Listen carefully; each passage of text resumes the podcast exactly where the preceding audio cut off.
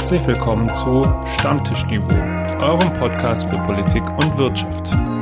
Mein Name ist Nikolai Bohn und unser Thema heute Journalismus in der Ukraine-Krise. Welchen Einfluss haben die Medien auf den Krieg? Ein herzliches Willkommen äh, an alle da draußen ähm, zu einer neuen Folge von Stammtischniveau. Äh, nach zweiwöchiger Pause ähm, sind wir wieder zurück und mit wir meine ich in dem Fall ausnahmsweise nur ich. Benny leidet momentan äh, in mehrerer Hinsicht, deswegen gehen die Genesungswünsche natürlich auch an ihn raus. Ähm, ich habe versucht, äh, dann einfach jemanden zu finden, mit dem ich mich über die aktuelle Situation unterhalten kann ähm, und habe, glaube ich, einen ganz guten äh, Punkt gefunden. Worum soll es heute gehen? Naja, im Krieg sind frei arbeitende Medien ganz wichtig, äh, um unabhängig über das Kriegsgeschehen und Verstöße gegen das äh, Völkerrecht zu berichten. Und ich möchte da heute drüber sprechen, über Journalismus in Deutschland im Allgemeinen, welche Rolle eigentlich Medien im Ukraine-Krieg spielen, welchen Einfluss auch Propaganda und Fake News haben und welche Zukunft es eigentlich überhaupt noch für die Ukraine gibt. Das alles tue ich heute mit dem Journalisten Alexander Moskowitsch und äh, den ich natürlich herzlich bei uns begrüßen müsste. Moin Alex. Ja, hi Nick, schön, dass du mich eingeladen hast. Ähm, ich bin gern dabei und ersetze natürlich vielleicht nicht deinen sonstigen Podcast-Partner, aber versuche hier meine Eindrücke reinzubringen und hoffe, dass ich zu einem interessanten Gespräch beitragen kann. Alex, kannst du vielleicht einfach mal kurz ein paar Worte sagen, ähm, was, was du eigentlich machst äh, konkret ähm, und äh, was für deine tägliche Arbeit ist? Ja, gerne. Ähm, ja, ich bin Alexander Moskowitsch, ich bin 28 Jahre alt, ich bin ausgebildeter Journalist, arbeite beim SWR unter anderem, also zum größten Teil für den SWR. Ähm, habe nach meinem Studium in äh, Trier und Tübingen äh, ein sogenanntes Volontariat gemacht, also eine journalistische Ausbildung.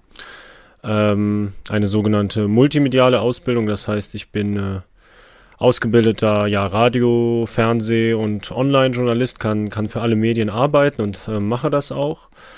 Ähm, ich habe in verschiedenen Bereichen gearbeitet, vor allem als Reporter in den letzten Jahren, äh, sowohl im ja, regionalen, sage ich mal, in Rheinland-Pfalz, in Baden-Württemberg, aber auch im Ausland. Ähm, hatte die Möglichkeit in Moskau zu arbeiten, für, beim ZDF habe dort hospitiert, ähm, war im Hauptstadtstudio in Berlin während meiner Volontariatszeit, also während der Ausbildung, habe da ganz viele verschiedene mh, mm, ja, Stationen durchlaufen. Und ja, seit zwei Wochen äh, mache ich nochmal was ganz anderes eigentlich, denn zu, ähm, ja, in Zusammenhang mit der aktuellen Situation war es dann irgendwann so, dass ich gefragt wurde, ob ich ähm, einen Podcast äh, hosten will. Ähm, der Podcast heißt Alles ist anders. Das ist eine gemeinsame Pro Produktion von RBB, also Radio Berlin Brandenburg, WDR, Westdeutscher Rundfunk und SWR. Und da geht es um Hintergründe zu dem aktuellen Ukraine-Krieg. Gleichzeitig äh, arbeite ich noch für andere Redaktionen. Zum Beispiel habe ich kürzlich für Report Mainz, äh, ein Investigativformat der ARD, einen Film gemacht und ja, betreue vor dem Krieg und ansonsten noch andere Podcast-Formate, wie zum Beispiel Sackreis, der gehört äh, zu Das Ding, kennen vielleicht auch einige und genau, also mache sehr, sehr viele verschiedene Sachen so im Journalismus beim SWR, aktuell aber eben alles doch leider monothematisch, aber auch trotzdem interessant zu dem, wie du da dazu kamst und äh, wie du da jetzt reingeschlittert bist, kommen wir vielleicht gleich nochmal. Ähm, was ich mich tatsächlich, obwohl wir uns jetzt schon eine Weile kennen, vielleicht auch noch als, als weiteren Hintergrund, Alex und ich sind beide ähm, Schiedsrichter in der Pro A, also Basketball-Schiedsrichter und kennen uns da deshalb äh, seit Jahren mhm. und ich begleite Alex Arbeit äh, immer sehr interessiert. Ähm, aber Alex, wie bist du eigentlich letztlich überhaupt zum, zum Journalismus gekommen? Also deine Karriere hat ja begonnen bei das Ding in, in Trier, wenn mich nicht alles täuscht. Wie, wie, wie bist du auf die Idee gekommen, Journalist zu werden? Ja, das, das sind oft immer so ein bisschen auch Zufälle. Ne? Ich habe nach der Schule gedacht, was, was soll ich machen? Studieren irgendwie. War mir relativ schnell klar, dass ich das machen möchte. Und ähm, das war so 2012.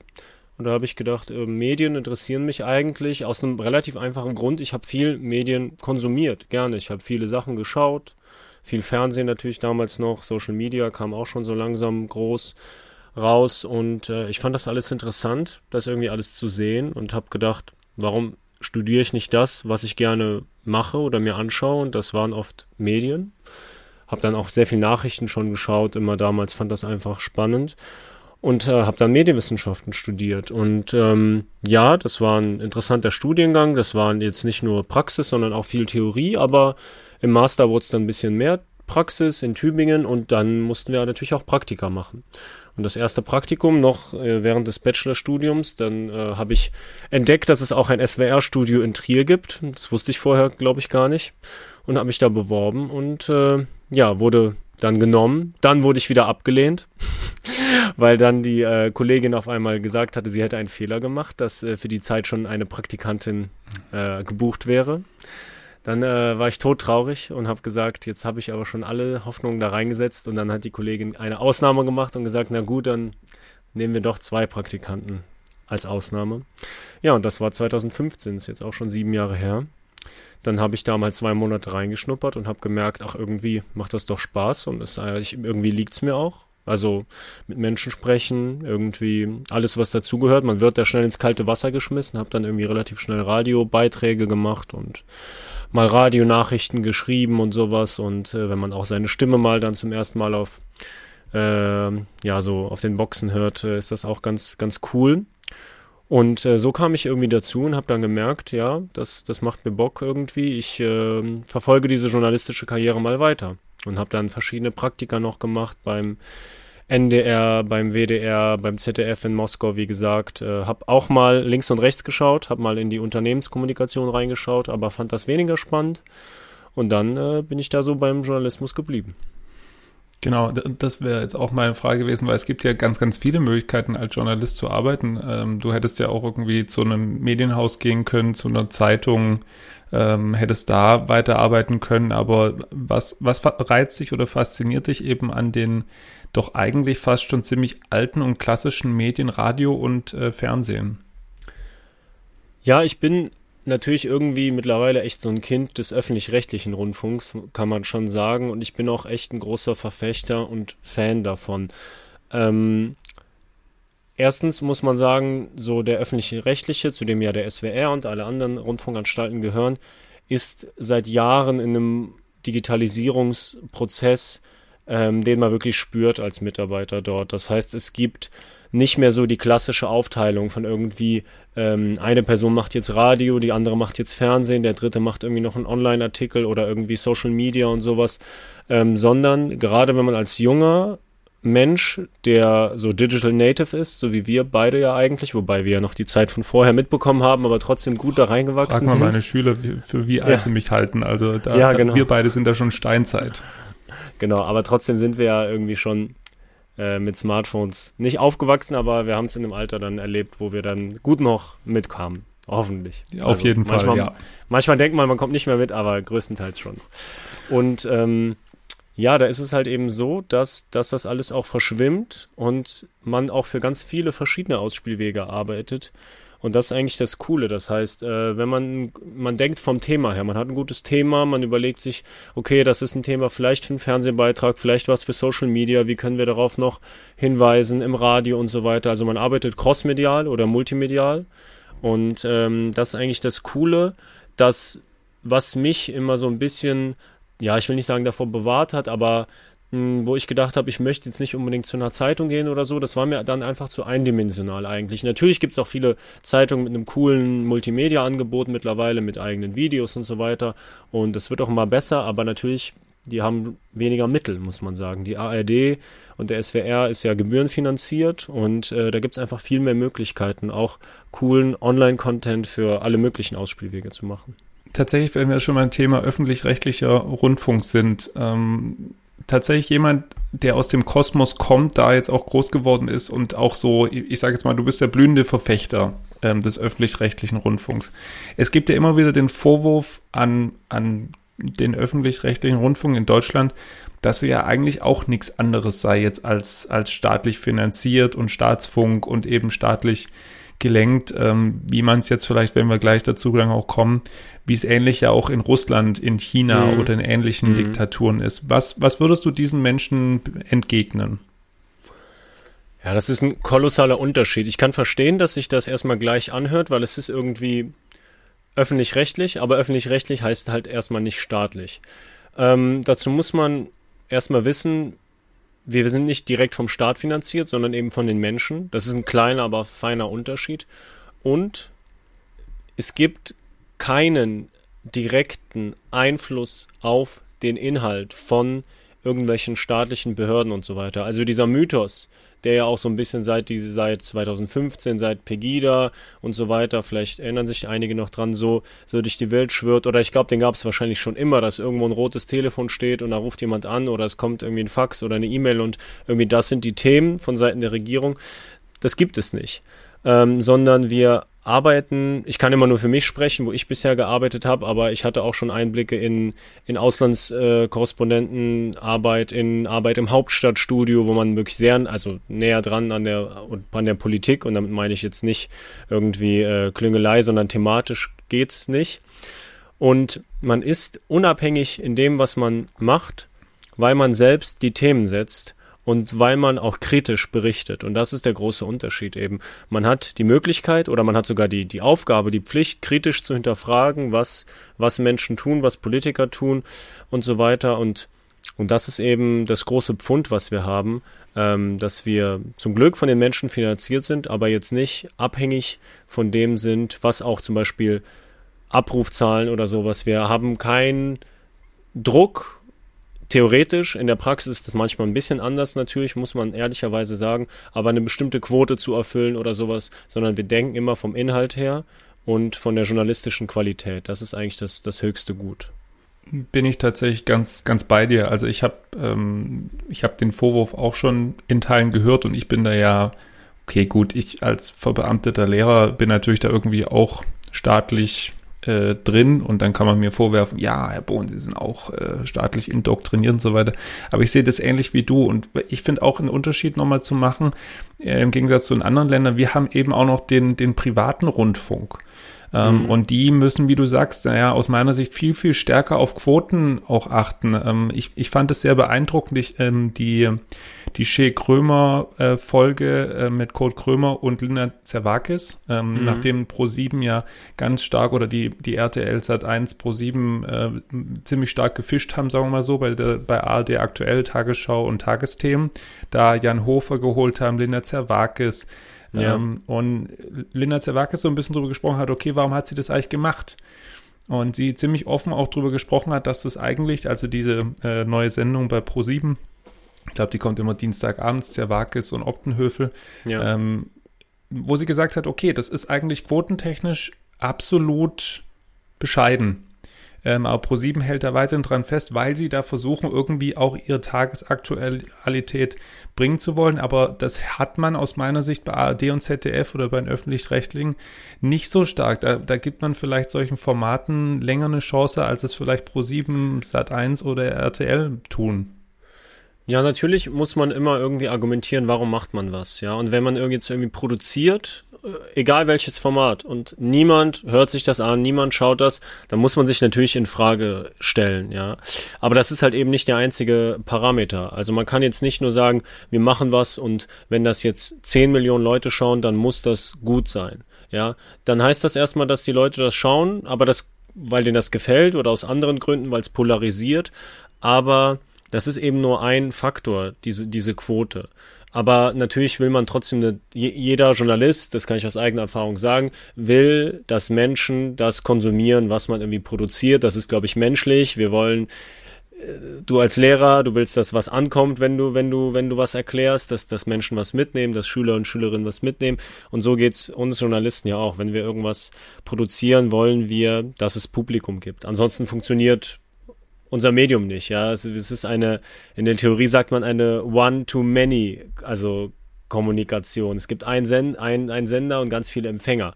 Wobei bei Social Media ist es mittlerweile so eine Many-to-Many-Kommunikation. Da gibt es ja ganz viele Absender. Jeder kann ja Absender werden heutzutage. Aber nochmal darauf zurückzukommen, Quote ist eben nur ein ähm, Kriterium und es wird natürlich gemessen, aber ich weiß aus eigener Erfahrung von Leuten, die bei RTL zum Beispiel arbeiten und sowas, dass da die Quote das Allerentscheidendste ist. Und wenn am nächsten Tag nach der Sendung eine schlechte Quote ist, dann wird alles in Frage gestellt. Und da haben wir als öffentlich-rechtliche natürlich den Luxus, dass wir schauen, was können wir am Inhalt ändern, ohne dass da ein ganz, ganz großer Druck herrscht. Also diesen Druck hat man zum Glück nicht beim Arbeiten. Das merke ich auch in der aktuellen Arbeit jetzt. Ich mache viele hintergründigere Sachen. Bei Report Minds hat man sehr viel Zeit, also vergleichsweise viel Zeit zu recherchieren und so weiter. Und das ist einfach ein Luxus im Journalismus, äh, den sich viele Private auch nicht mehr leisten können, leider.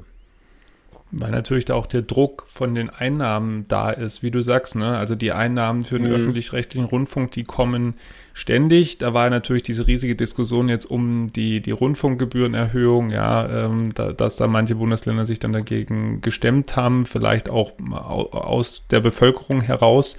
Ähm, aber das ist natürlich bei den Privaten nicht der Fall. Wenn natürlich äh, da Formate sind, die keiner sehen will, dann bleiben natürlich die Werbeeinnahmen weg und dann muss man sich da in den Chefredaktionen natürlich auch überlegen, wie, wie macht man da weiter und äh, ja. Da muss man sich dann die Frage stellen, wie lange macht man das dann mit? Hat man da dann wirklich ein dickes Fell und sagt, okay, ich will das jetzt aber durchziehen?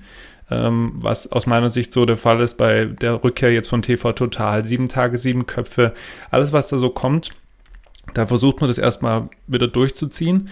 Aber ich bin mir auch sehr, sehr sicher, wenn da die Quoten über einen längeren Zeitraum nicht funktionieren, dann ist da halt Schicht im Schacht.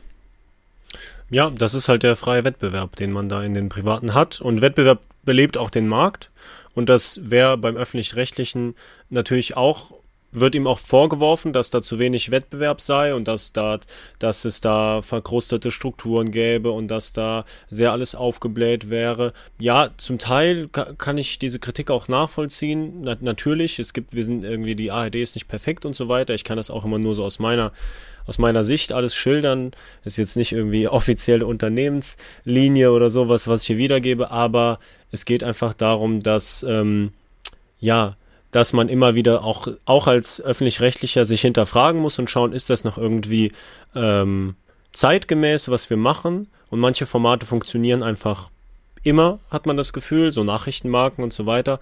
Aber man sieht ja auch, die ARD macht ja auch viel Neues, ist auf TikTok und so weiter und auf Twitch zum Teil. Also man versucht natürlich alle Zielgruppen irgendwie anzusprechen. Es gibt Formate von Funk für alle möglichen Zielgruppen, dass man, das ist ja auch der Auftrag. Ich meine, das macht man ja nicht irgendwie aus, äh, aus einer Laune heraus, sondern das ist ja ein gesetzlicher Auftrag im Rundfunkstaatsvertrag festgeschrieben und in den äh, Landesverträgen. Ähm, also es gibt einen Rundfunkstaatsvertrag ähm, und dann nochmal einzelne Paragraphen sozusagen in den, in den Landesverfassungen dass das äh, Bildung, ja, Information und Unterhaltung äh, und Orientierung auch wird in dem Sinne oft genannt, dass die gegeben sein müssen durch den öffentlich-rechtlichen Rundfunk. Das heißt, deswegen gibt es auch irgendwie Krimis in der ARD oder irgendwelche Jugendserien in der ZDF-Mediathek äh, oder sowas, weil das eben alles festgeschrieben ist, dass es für jede, dass jeder Mensch für den ein Angebot da sein muss. Deswegen werden auch Nischenthemen oder vermeintliche Nischenthemen auch mal behandelt,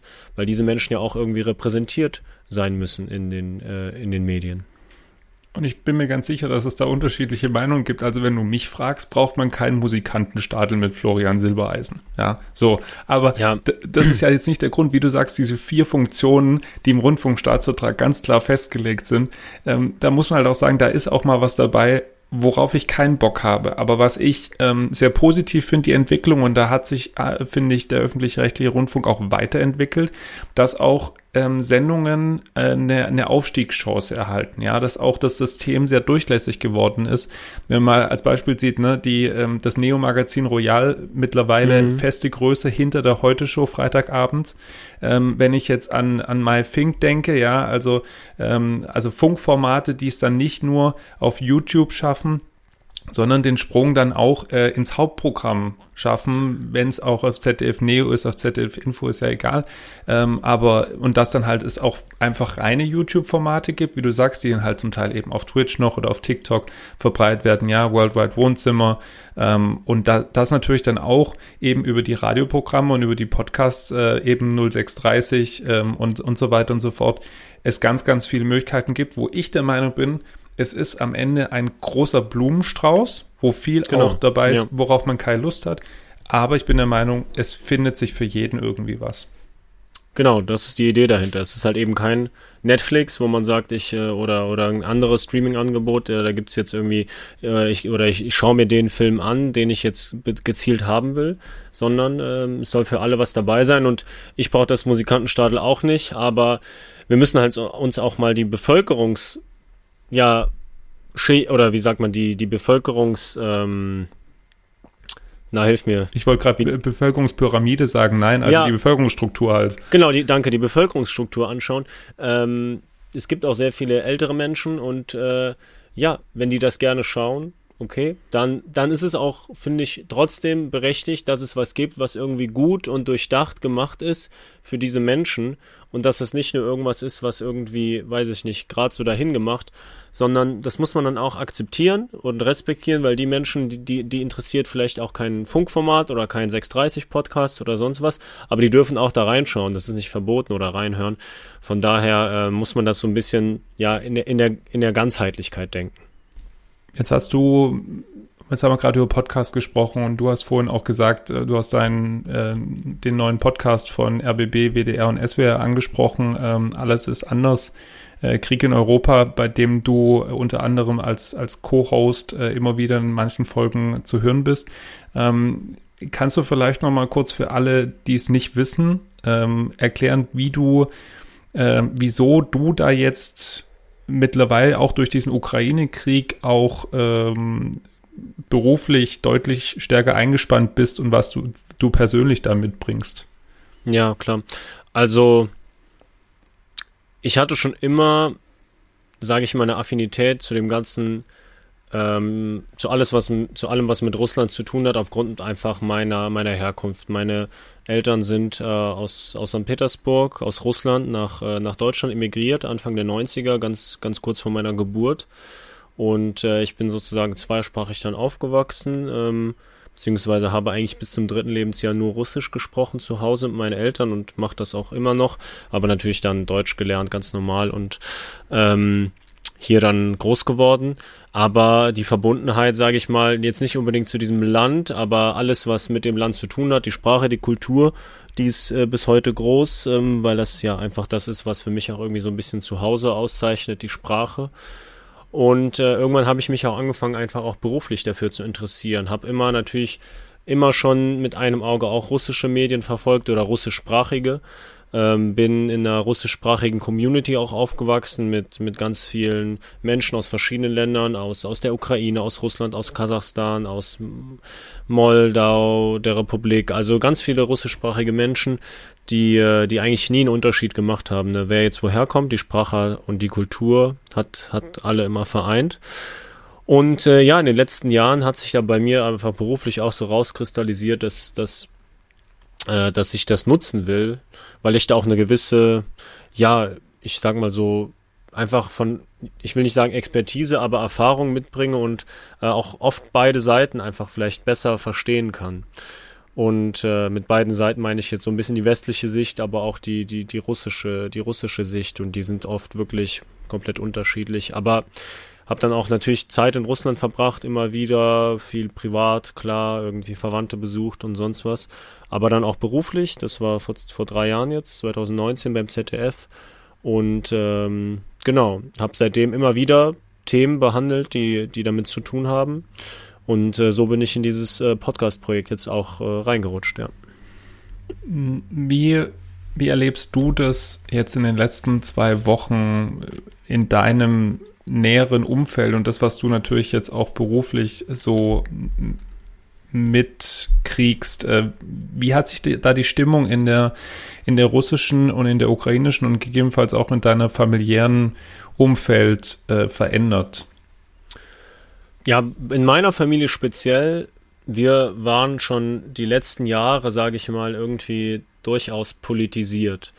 Ähm, es hat alles angefangen so ein bisschen, dass aus unserer Sicht die Entwicklung in Russland ja immer schwieriger wurde. Ähm, das ist nicht immer bis nach Deutschland geschwappt. Ich glaube, so richtig wahrgenommen wurde es hier erst, als es um Nawalny ging.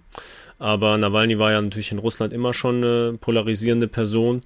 Und da haben wir einfach viel zu Hause drüber gesprochen.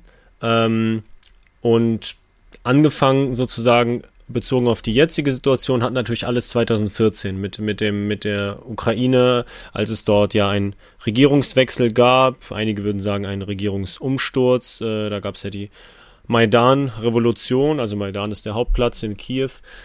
Und ja, schon seitdem muss man sagen, war das ein sehr, sehr schwieriges Thema in der russischsprachigen Community, weil dann man auf einmal gemerkt hat, ähm, woher die Leute kommen und auf wessen Seite die stehen. Es gibt Menschen aus, aus der Ukraine, aus der, aus der Westukraine zum Beispiel, die haben diese, diesen proeuropäischen Kurs der Ukraine sehr begrüßt. Es gab aber auch Menschen aus der, Ost, aus der Ostukraine, die, die waren eher pro-russisch schon damals, schon vor acht Jahren. Und Menschen aus Russland, die, die auch irgendwie eine Meinung dazu hatten. Und äh, da gab es durchaus Streit, da gab es äh, Momente, wo Menschen nicht miteinander gesprochen haben, schon damals. Und das lief jetzt alles so ein bisschen. Acht Jahre ist das, äh, hatte irgendwie einen Peak 2014 und dann ist das so ein bisschen, hat das so geköchelt. Und jetzt zuletzt ist es natürlich eskaliert und das habe ich auch in meiner journalistischen Arbeit aufgegriffen, weil ich einfach diesen, ja, diesen, ich will nicht sagen Bruch, aber diese große Spannung in der Community darstellen wollte, weil das ist auch wichtig und ich sehe es jetzt auch in anderen Medien immer wieder, das geht durch Familien, das geht durch Freundeskreise. Menschen informieren sich unterschiedlich, haben eine andere Lesart der, der, der, der Situation, ja. Und ähm, von daher ist das wirklich schwierig, denn äh, ja, wo ist die, wo ist die Wahrheit, ist da die größte Frage. Das spielt zum Teil leider gar keine Rolle. Ähm, ist auch schwer zum Teil nachzuvollziehen oder zu überprüfen. Aber ähm, ja, eigentlich sollten irgendwie aus meiner Sicht zumindest alle sich darauf konzentrieren, den Menschen jetzt zu helfen, die kommen. Aber es gibt auch Menschen, die diesen Krieg ja rechtfertigen oder, oder verneinen und so weiter. Äh, von daher ist die, an, die, die Stimmung in der Community zum Teil schwierig, aber zum Teil natürlich helfen alle mit, muss man auch sagen. Auch meine Familie, wir haben meine Cousine jetzt aufgenommen aus Kiew. Die ist äh, Mitte 20 und ja, ist jetzt seit knapp einer Woche in Deutschland.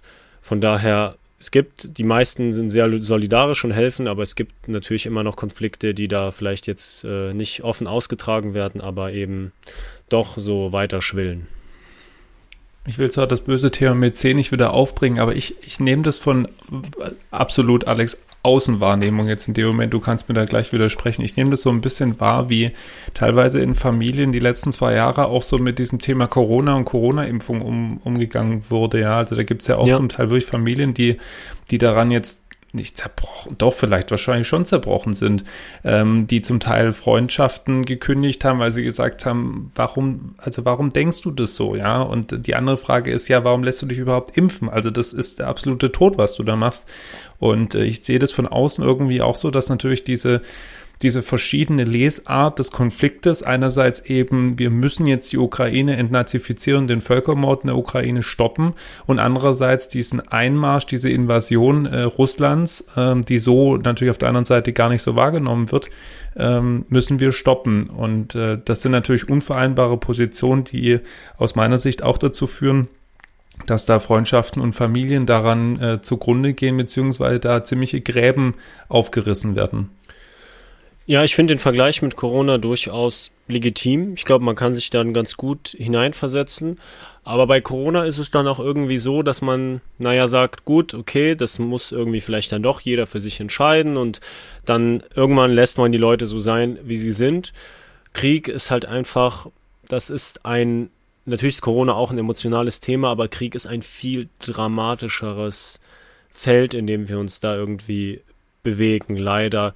Denn äh, ich habe zum Beispiel eine Journalisten, Kollegen und Freundin auch, die kommt aus Russland und äh, die, die redet eigentlich fast gar nicht mehr mit ihrem Vater in Russland, der, der diese Putin-Position weiter vertritt. Und äh, die hat auch jetzt in unserem Podcast zuletzt gesagt, dass ja bei Krieg, da gibt es irgendwie keinen dazwischen. Also man kann nicht irgendwie sagen, na ja, okay, ähm, ja, ich verstehe Putin, der will die Ukraine entnazifizieren, aber so und also man, man, man kann ja eigentlich nicht für Krieg sein, sozusagen. Deswegen ist die russische Lesart ja auch irgendwie nicht, oder die Lesart, die offizielle der, der russischen Regierung, aber auch vieler Menschen dort, jetzt nicht irgendwie, wir sind für Krieg, sondern in ihren Augen ist das halt eine sogenannte Militäroperation oder Spezial Spezialoperation. zur Rettung eines Landes. Und wenn mir jemand sagt, wir müssen jemanden retten, dann ist es natürlich irgendwie menschlich, dass ich dann sage, okay, wenn jemand in Gefahr ist, dann, dann rette ich den irgendwie natürlich oder unterstützt die Rettung. Ja. Und äh, in Russland wird ja auch oft der Vergleich gezogen, das kriegt man hier nicht so mit, ähm, zu, zu Nazi-Deutschland. Also ich meine, Russland ist halt eine, eine Siegermacht. Ja, das, das vergessen wir manchmal. Die Sowjetunion hat Deutschland von den Nazis befreit. Das ist die, die Lesart der Russen und da ist ja auch sehr viel Wahres dran. Natürlich, ohne die Rote Armee hätte es äh, das Ende des Dritten Reiches wahrscheinlich nicht gegeben. So viel kann man, denke ich, sagen und ich weiß nicht, da würdest du mir als, Absolut. als äh, ja, da genau, als ja. Experte zustimmen. Aber wenn man sich jetzt anschaut, dass der Vergleich damit gemacht wird, dass äh, die Lage in der Ukraine so sei wie 1945 in Deutschland und so weiter oder, oder früher, vor, bevor die Nazis noch hier äh, die Macht ergriffen hatten ähm, oder an die Macht gekommen sind, dass das natürlich in den Köpfen der Menschen logisch ist, dass man sagt, natürlich dürfen wir das nicht zulassen. Faschismus ist schlecht und wir müssen irgendwie dieses Land vom Faschismus befreien. Und das ist eben die Lesart und die nachzuvollziehen, logisch, ist aus unserer westlichen Sicht sehr schwierig. Aber wenn man sie sozusagen im Kontext sieht, der Menschen, die in Russland leben und aufgewachsen sind und mit dieser Siegermachtmentalität groß geworden sind, in einer enormen militarisiere, militar, militaristischen Gesellschaft aufgewachsen sind. Also wir sind, wir sind ja das absolute Gegenteil davon. Wir sind absolut demilitarisiert. Also ich will diesen, ja, dieser Begriff passt gerade eigentlich nicht, aber wir sind ja wirklich keine militarisierte Gesellschaft in Deutschland. Aber in Russland ist das anders. Kinder sind fasziniert von der Armee, von Panzern. Äh, es gibt in der Schule Unterricht dazu. Kinder können mal ausprobieren, wie das ist, ein Gewehr zusammenzubauen und so weiter auf irgendwelchen Messen. Ähm, Habe ich alles selbst gesehen und dazu kommt noch, dieses Land ist nicht so globalisiert, wie wir das gewohnt sind. Die meisten Menschen waren noch nie im Ausland, die in Russland leben, vor allem die in, in, in Zentralrussland und im, weiter im Osten Russlands und äh, sprechen keine weitere, sprechen keine Fremdsprache. Das heißt, kennen nur eine Perspektive und wenn die sozusagen das ganze Leben auch systematisch vom Staat durch die Medien vorgelebt wird, dann ist das in dieser Argumentation irgendwo auch logisch, dass die Menschen das glauben und dahinter stehen, sogleich es auch sehr traurig und schwer nachvollziehbar ist aus unserer Sicht. Und wahrscheinlich dann auch, also jetzt, wo du das natürlich sagst, nachvollziehbar, dass dann man sich denkt, ja, hey, äh, versuch doch einfach mal irgendwie auch andere Medien anzuschauen, zu lesen. Wenn man natürlich nur Russisch kann, dann wird es natürlich auch schwierig, sich irgendwie über andere Medien äh, zu informieren, die halt gegebenenfalls auf, weiß ich nicht, Englisch äh, oder halt nicht Russisch in dem Fall ähm, das zeigen. Ähm, naja, es gibt ja auch, es gibt ja auch russische kritische Medien, ja, aber, aber die haben es ja immer schwerer und mittlerweile gibt es die auch kaum. Also wenn man sich die Entwicklung in den letzten zwei Wochen anschaut, es gibt in Russland allein die Novaya Gazeta mit dem Friedensnobelpreisträger, Chefredakteur Muratov, ist publiziert immer noch, ist sehr kritisch, aber vor etwa einer Woche haben die zwei größten kritischsten Sender, also Dorscht und, äh, und Echo Moskwy, Echo Moskaus, mussten einfach dicht machen, weil es konkrete Gesetze gibt, dass man diesen Krieg nicht als Krieg bezeichnen darf, dass man ihn nicht als Angriff bezeichnen darf, dass alles, was vermeintlich Fake News sind im Zusammenhang mit dem Krieg, sanktioniert werden mit immens hohen Geldstrafen oder bis zu 15 Jahren Haft. Und das, also die kritischen Medien in Russland hatten es schon immer nicht leicht, äh, aber das da ist einfach ein Ultimum, wo es nicht mehr möglich ist, für diese Medien zu berichten mhm. und deswegen haben die auch einfach dicht gemacht jetzt erstmal und das macht es für die Menschen noch schwerer natürlich, aus diesem Informationskreislauf rauszukommen. Jetzt ist auch noch Facebook, Instagram gesperrt in Russland. TikTok ist kaum noch nutzbar, also nur sehr, sehr eingeschränkt. Äh, Telegram-Kanäle sind der, der, der Haupt, äh, ja, Nachrichtenbezugspunkt dann, wenn man noch an eine andere Sichtweise als die der russischen Staatsmedien bekommen will. Aber ähm, das ist sehr schwierig, unübersichtlich und für die Menschen dort, die auch wenig Medienkompetenz haben, ja, so, so, so wie so wie die meisten Menschen, die jetzt äh, nicht irgendwie redaktionell ausgebildet sind, leider, ähm, ist das sehr schwierig. oder die auch einfach medienaffin sind. Zwei Sachen, die mir dazu noch einfallen. Punkt eins, ähm, aus meiner persönlichen Sicht war der, das Verbot von Dosh, äh, glaube ich, der Todesstoß für die oppositionellen oder freien Medien in Russland, ja, weil das natürlich auch ähm, auch ein großer Player war. Punkt zwei, du hast Telegram angesprochen. Ich habe eine Statistik gesehen, ähm, wie die Downloadzahlen in der Woche vor dem Kriegs- oder dem, dem der Invasion am, am 24.02. und in der Woche danach sich verändert haben im, ähm, ähm, im Google Play Store äh, und im Apple Store. Und da plötzlich dann im Nachhinein irgendwie, also in der Woche danach, VPN ähm, mm. Apps und Telegram mit die meisten Downloadzahlen äh, hatten. Ähm, was mir jetzt bei deinem, bei deinen Ausführungen tatsächlich eingefallen ist, du hast ja die Sicht auf, auf beide Seiten. Haben, hätten, haben wir als, als westliche Gesellschaften ähm, oder insgesamt einfach, haben wir das übersehen oder hätten wir das sehen können, dass Putin diesen, diese Invasion, diesen Krieg, diese Militäroperation vorhat oder haben wir da nicht zu spät reagiert? Ja, das ist eine super schwierige Frage. Und ähm, wenn man sich so die Berichterstattung in Deutschland, aber auch in den, in den russischsprachigen kritischen Medien anschaut, dann haben viele aus meiner Wahrnehmung bis zuletzt nicht dran geglaubt, dass, dass es so weit kommen wird.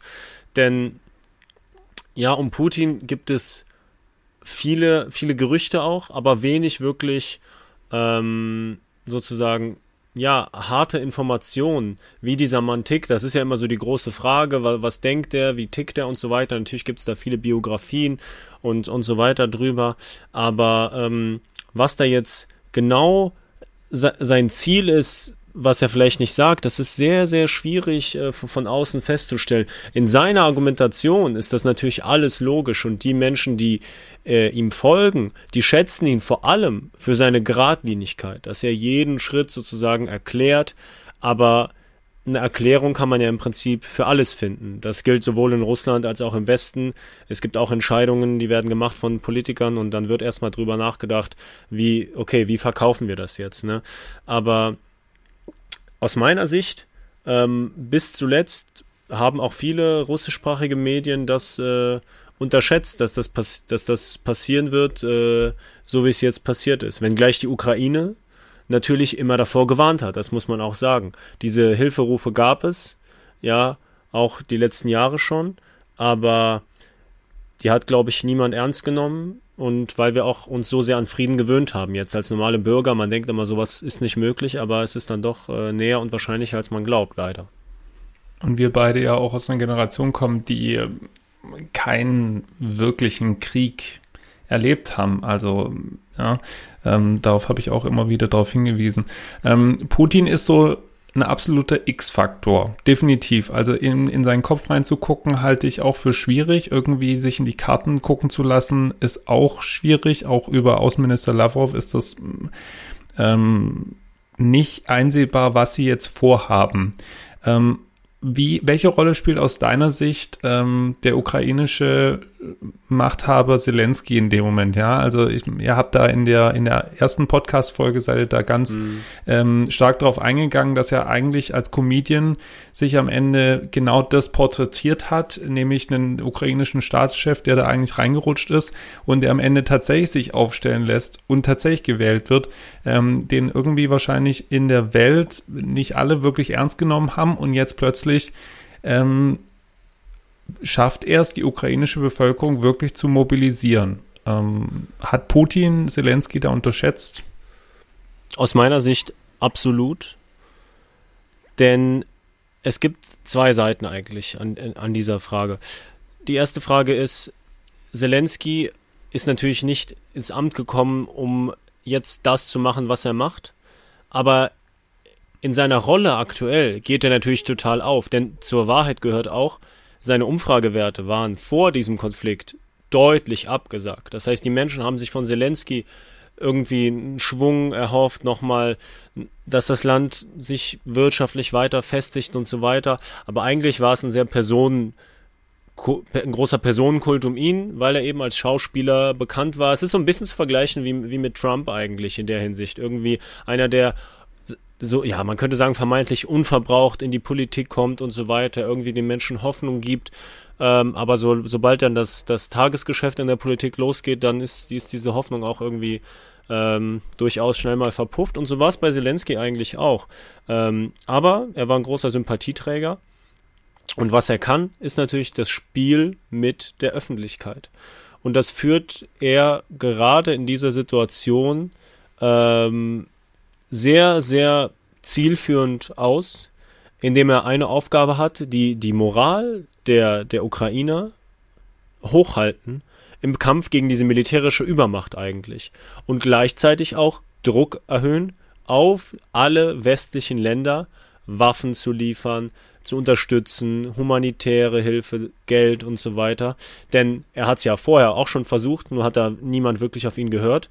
Und viele Länder haben ihre Meinung geändert. Und er wird ja auch wirklich als, als Held stilisiert in den sozialen Netzwerken und so weiter. Und es gibt so ein ganz klares Gut-Böse-Schema, ja, zwischen Zelensky und Putin, was medial natürlich irgendwie auch immer wieder reproduziert wird, weil das weil das so einfach ist. Ja, wir, wir, wir sind irgendwie auch, wir lieben solche gut-böse äh, so ähm, Abgrenzungen. Good Cop, Bad Cop, so in der Art. Ja, genau, genau. Äh, aber es gibt ganz viele, ganz viele Grau, Grautöne eigentlich. Nur bei Zelensky aktuell ist es natürlich äh, zielführend aus seiner Sicht, was er macht, denn ähm, er muss versuchen, dass, wenn er das Land nicht von Russ wenn das Land nicht von Russland irgendwie überrollt oder annek komplett annektiert werden soll, dann braucht er militärische Unterstützung und äh, die bekommt er ja auch immer mehr. Ähm, nur ist die NATO natürlich in der kniffligen Situation, denn sobald sie selbst eingreift, dann äh, ist die Eskalationsgefahr sehr groß. Und auf der anderen Seite, was du gerade gesagt hast mit Putin, ist es natürlich auch so, dass man nie genau weiß, über welche Informationen verfügt dieser Mann und mit welchen Erwartungen ist er da reingegangen. Und alles deutet im Moment darauf hin, dass die Erwartung viel mehr in eine Richtung ging, dass die Ukraine innerhalb von wenigen Tagen entweder problemlos eingenommen wird oder sogar die Fahnen hisst und sagt, gut, dass ihr da seid und danke und äh, wir machen jetzt hier einen Machtwechsel und, ihr, und wir orientieren uns wieder äh, pro Russland aus ukrainischer Sicht. Das ist alles nicht eingetreten und äh, Putin lässt das natürlich nicht offen, ob, er, es wird immer gesagt, es läuft alles nach Plan und so weiter. Aber es gibt natürlich Gerüchte, dass intern da ganz schön die, die Fetzen fliegen. Äh, das, das ist schwer zu bestätigen. Aber ähm, von daher muss man mal schauen, welche Richtung das eben geht, ja. Wir haben vorhin so ein bisschen über, über Falschnachrichten schon gesprochen, über den, die, das Verbot von, von freien und oppositionellen Medien in Russland ähm, und auch Zelenskys Rolle natürlich in der Öffentlichkeit. Ähm, mein persönlicher Eindruck, um den mal vor der Frage voranzuschicken, ist, ähm, dass in den die klassischen zwischenstaatlichen Kriege waren immer militärische vor allem. Und das hat sich dann erst, finde ich, ähm, so ein bisschen bei mit den USA geändert, Anfang der Nullerjahre, äh, mhm. mit der Behauptung letzte, wir haben Massenvernichtungswaffen hier und wir müssen da jetzt militärisch eingreifen, über Syrien auch, ähm, was eigentlich stärker, also dass der Informationskrieg den eigentlichen militärischen Konflikt überlagert. Die Frage jetzt an dich, Alex. Ähm, meinst du oder hast du den Eindruck, dass Putin, wo er jetzt merkt, er schafft es militärisch nicht so schnell, ich sage noch nicht überhaupt nicht, aber nicht so schnell wie erwartet. Deshalb versuche ich jetzt, die, den Informationskrieg ähm, deutlich zu verstärken. Ja, ich würde sagen, das ging von Anfang an beides zusammen eigentlich, aber natürlich je schwieriger die Situation in der Ukraine wird, je länger das dauert, desto mehr müssen die Menschen davon überzeugt werden, dass das alles noch richtig ist. Wenn man sich jetzt die letzten Meldungen mal anschaut, ich meine, ich habe verfolgt ja russische Nachrichten auch zum Teil, ähm, es soll Biowaffenlabore in der Ukraine geben. Dort soll mit tödlichen Krankheiten experimentiert worden sein. Die sollen von Zugvögeln dann Richtung Russland gebracht werden. Das sind alles Gefahrenszenarios, die da konstruiert werden ähm, damit man sagt, damit man argumentieren und legitimieren kann, dieser, die, diese, diese Mission, sogenannte Mission, ist noch, ähm, ja, ist noch, ja, wichtig und richtig. Es gibt ja irgendwo auch eine Grenze, dass Menschen misstrauisch werden. Nur diese Grenze in Russland, die ist aus meiner Sicht deutlich höher, als wir das hier im Westen vermuten können. Denn wir sagen ja immer, warum gehen nicht irgendwie mal hundert, mehrere hunderttausend Menschen auf die Straßen in, in Russland und äh, irgendwie protestieren gegen die Regierung, dass die auch merkt, dass, äh, dass, dass die Menschen gegen den Krieg sind. Ja, wenn es so einfach wäre. Denn ja, sonst werden sie auch ganz klar verhaftet. Also ich meine, da, die Drohkulisse ist da ja schon relativ hoch. Genau, die Drohkulisse ist riesig, die Menschen haben Angst und äh, es gibt immer, es gibt so einen ja, berühmten Spruch in Russland, dass es einen Wettbewerb gibt zwischen dem Fernseher und den, dem Kühlschrank. Solange der Kühlschrank noch voll ist, ja, glaubt man dem Fernseher. Aber je leerer der Kühlschrank, desto desto mehr muss der Fernseher liefern, damit man dem noch, dem noch glaubt. Ja, das heißt, desto stärker ist die Propaganda. Denn den Menschen in Russland geht es ja auch irgendwie darum, wenn man vergleicht, wie es nach dem Zerfall der Sowjetunion war, die haben sehr arm gelebt, wirtschaftlich am Boden und jetzt zuletzt Stabilität. Aber sobald diese Stabilität verloren geht, dann stellen die Menschen natürlich auch vieles in Frage. Und angesichts der extrem harten Sanktionen und eventuell jetzt auch dem Ausstieg aus Öl- und Gaslieferungen in den nächsten Jahren, das wird nicht direkt passieren, aber zumindest ist es angedacht, wird das Russland extrem hart treffen. Und die Frage ist, wie man diesen Kurs den Menschen ähm, dann noch verkaufen will. Ich hoffe, ich habe auf deine ursprüngliche Frage geantwortet. Ansonsten, Hast du, ja. ähm, ja, aber ich sehe es ähnlich. Also ich denke, der Informationskrieg ist von Anfang an auch äh, ein Teil der Strategie gewesen. Und das, ich sehe das einfach auch als einfach natürlich auch als Politikwissenschaftler äh, diese globale Entwicklung, die wir da haben. Ja, einerseits eben natürlich eine militärische Übermacht zu erhalten, aber andererseits eben auch einen Informationskrieg zu fahren.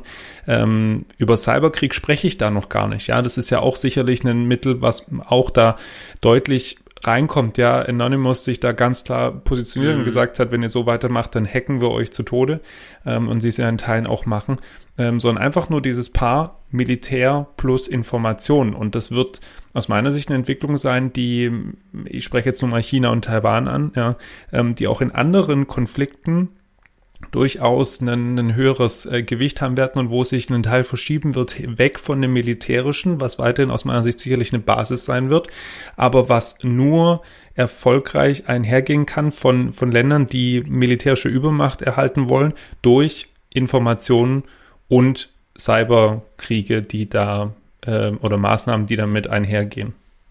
Ja, ja, es sind diese, genau, diese hybriden Kriege, würde ich es nennen.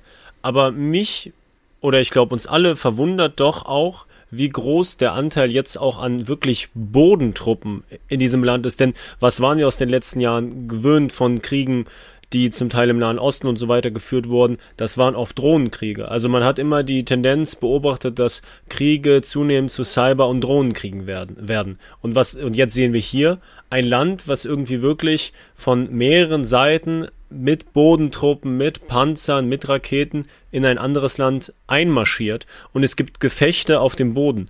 Also für mich persönlich war das in, in Europa nicht mehr denkbar eigentlich.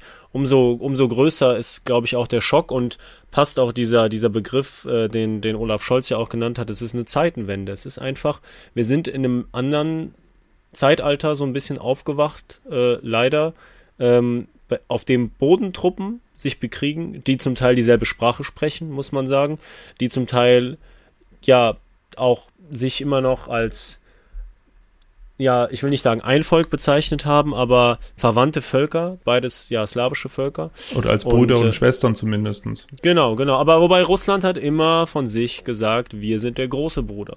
Und die Ukraine ist halt eben nur der kleine Bruder in der russischen Lesart. Und wenn die meint, irgendwie sich auf einmal selbstständig machen zu wollen und Richtung Europa zu schauen oder Richtung NATO, dann muss da interveniert werden. Und das ist eben das, das, das Problem, dass man einem Land eben nicht die Souveränität da so ein bisschen äh, ja, zuspricht und gleichzeitig damit argumentiert, dass das Land von Nazis besetzt sei. Und das ist eben, da fängt die Krux an, dass man da nicht auch genau sagen kann, wie viel Wahrheit steckt da drin ähm, wo, wo ist da der Wahrheitskern? Dafür ist leider im Moment sehr wenig Zeit, um zu schauen, was ist in der Ostukraine passiert die letzten Jahre. Sicherlich gab es da, gibt es da keinen Unschuldigen oder äh, es gibt da auf beiden Seiten Schuldige, das, das will ich damit sagen. Aber die aktuelle Argumentation ist einfach sehr, sehr schwierig dann sozusagen faktisch auch zu belegen von Russland. Um das mal beides jetzt zusammenzuführen, ja, wir haben ja vorhin über die Rolle von, von Journalismus gesprochen und jetzt auch äh, so deine Rolle und wie, wie dich das auch persönlich äh, anfasst. Wir mhm. haben ja schon auch privat drüber gesprochen. Was kann denn jetzt Journalismus oder also nicht nur, nicht nur du persönlich, ja, du darfst das gerne auf dich persönlich beziehen, aber allgemein, was kann Journalismus und was können Medien in der jetzigen Zeit überhaupt noch bewerkstelligen, wenn wir eben diese eine Seite haben, die eben nur den einen Medien trauen und die andere Seite eben nur noch ihren Medien vertrauen, so wie wir es zum Beispiel auch in den USA äh, haben. Was kann Journalismus da aus deiner Sicht überhaupt noch bewirken? Ja, in den USA haben wir ja so einen wirklichen Lagerjournalismus mittlerweile. Ne? Da, um, ähm, zu der Entwicklung kommt es hier hoffentlich nicht. Aus meiner Sicht muss, gibt es natürlich zwei zentrale Aufgaben. Die erste Aufgabe ist dokumentieren, wa was passiert, ja. Und das ist äh, die schwierigste Aufgabe, denn es gibt Städte, da, da, da kommt man nicht mehr wirklich hin und so weiter. Also von vor Ort dokumentieren, was ist. Und das zweite ist einordnen und, und erklären und dieses Erklären und irgendwie auch vermitteln zum Teil, dass man eine Plattform schafft für verschiedene Meinungen, für, dass man sieht, welche Lesarten gibt es, welche, welche Seiten gibt es, welche Ansichten gibt es. Das ist, glaube ich, die, die Hauptaufgabe der Medien aktuell, auch wenn es extrem schwierige Arbeitsbedingungen sind. Denn wir arbeiten natürlich immer nach einem gewissen Prinzip. Es gibt immer, es muss immer mehrere Quellen geben, es muss unabhängige Stellen geben, die einem Informationen geben. Das gibt es im Krieg, ist das sehr, sehr schwierig. Und ich bin wirklich froh, dass ich nicht in der Aktualität zurzeit arbeite, denn da gibt es eine Informationsflut mit ganz vielen Playern, die ganz verschiedene Interessen haben, Informationen zu platzieren. Es ist sehr schwer, Fakes, Desinformationen zu entlarven. Ähm, und äh, Orientierung eben dazu bieten und zu, zu sagen, es gibt die Seite und die sagt das und die Seite, Seite sagt das, aber jetzt nicht irgendwie die Wahrheit für sich zu pachten oder sowas, das, das ist in der, in, im Krieg da sehr schwierig.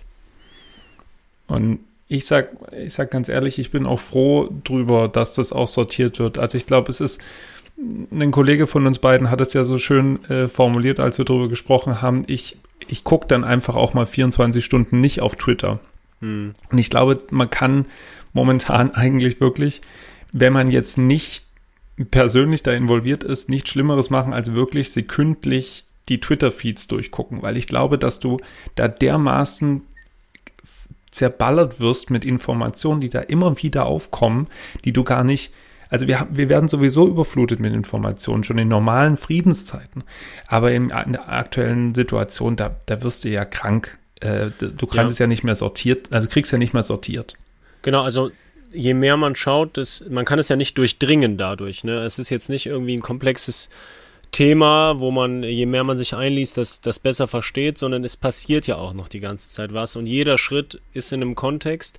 Was vielleicht hilft, ist natürlich ein bisschen zurückzugehen, also so ein bisschen anzuschauen, ähm, was ist, was ist vorher passiert, was, in welchem Kontext ist, sind das, weil wenn man dann so eine Eilmeldung liest wie irgendwie Atomkraftwerk unter russischer Gewalt und so weiter, dann ist natürlich irgendwie die normale menschliche Reaktion, dass man vielleicht Angst hat vor einem Atomkrieg und so weiter, aber es gibt auch zum Glück Formate wie unseren Podcast, wo wir versuchen, einfach ein bisschen mehr Hintergrund zu liefern, dass man diese ganzen Informationen auch einordnen kann. Denn das wird immer schwieriger, sowohl für Journalisten, aber auch für alle, die Medien konsumieren.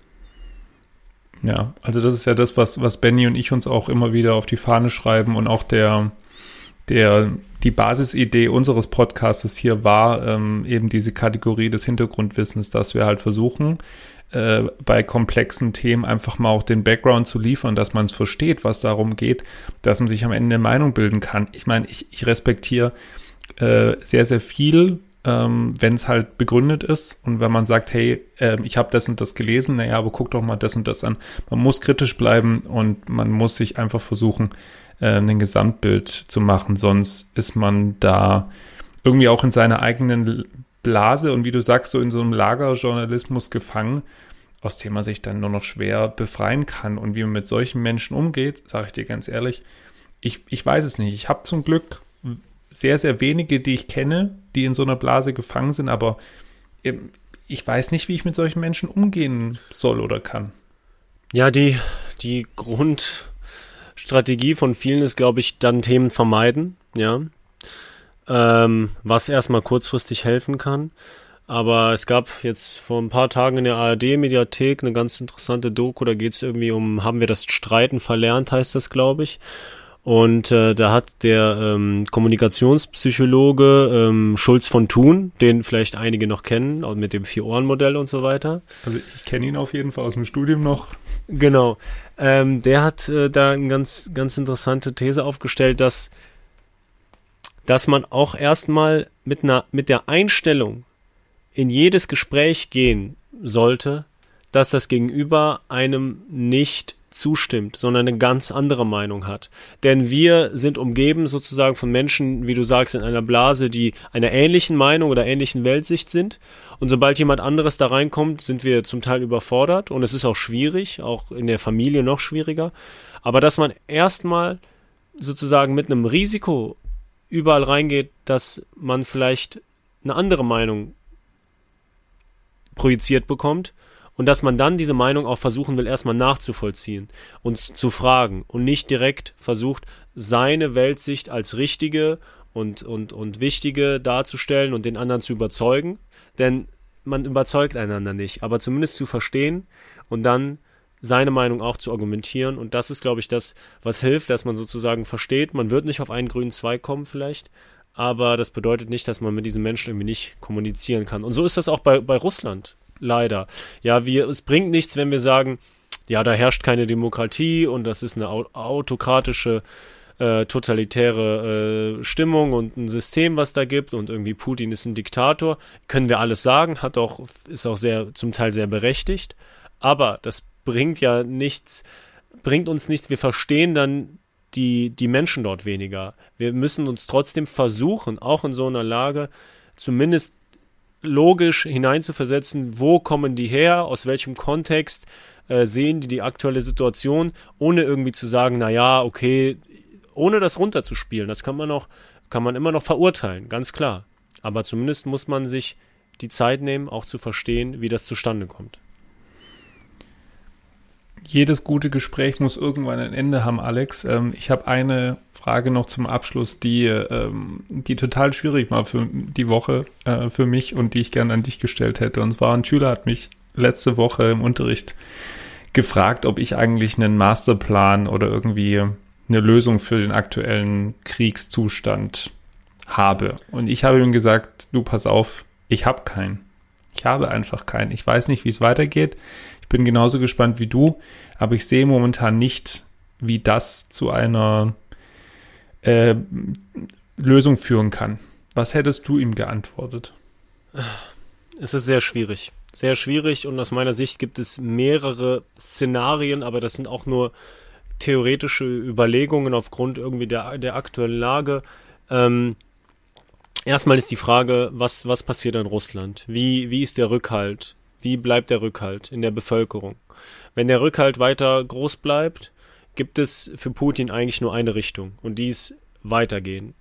Leider. Wie, wie weit er dann wirklich gehen wird, das, das weiß niemand. Ja, das, das muss man sehen. Die zweite Frage ist, wie lange hält die Ukraine diesen Widerstand, diesen militärischen Widerstand. Und das hängt davon ab, wie viele Waffenlieferungen kommen noch dazu, äh, wie viele Soldaten sind da, ähm, wie viele Menschen flüchten noch aus dem Land und so weiter.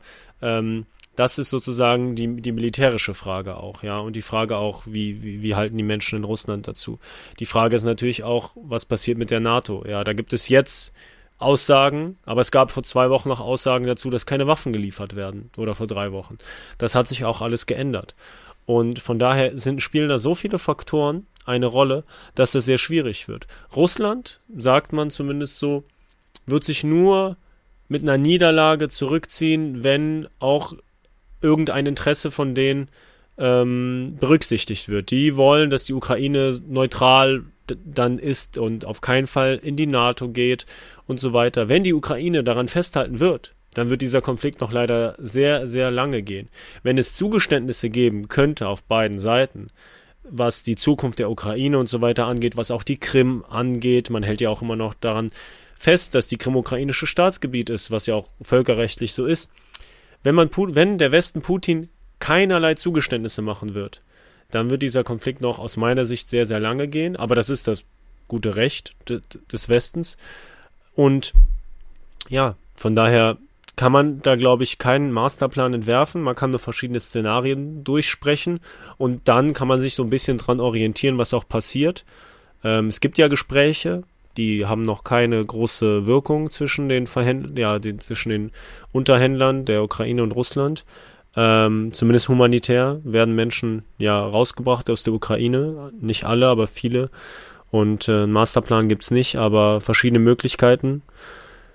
Der letzte Punkt ist, Putin, man sagt immer so, er braucht eine Lösung, um sein Gesicht zu wahren, sozusagen. Und das hört sich erstmal so ein bisschen ja, komisch an, aber das ist in Russland sehr wichtig für ihn, weil er ist ja der, der starke, der geradlinige äh, Politiker, der dieses Land führt. Das heißt, er kann keine Schwäche sozusagen zeigen äh, in seinem Vorhaben, denn sonst sinkt sein, sein, seine, sein Rückhalt in der Bevölkerung und das wäre das wäre äh, fatal für ihn. Deswegen, wenn Russland sich zurückziehen sollte aus der Ukraine, muss es irgendwas in den Händen haben, mit dem es zurückkommt, mit einem Ergebnis. Es kann nicht mit einer Niederlage sozusagen zurückkehren und ähm, daran wird viel liegen bleiben mal gespannt, wie es weitergehen wird. Äh, ich bin mir sicher, dass, dass du und ihr ähm, weiter mit eurer täglichen Arbeit dafür sorgen werdet, dass wir alle informiert bleiben und in, uns informieren können.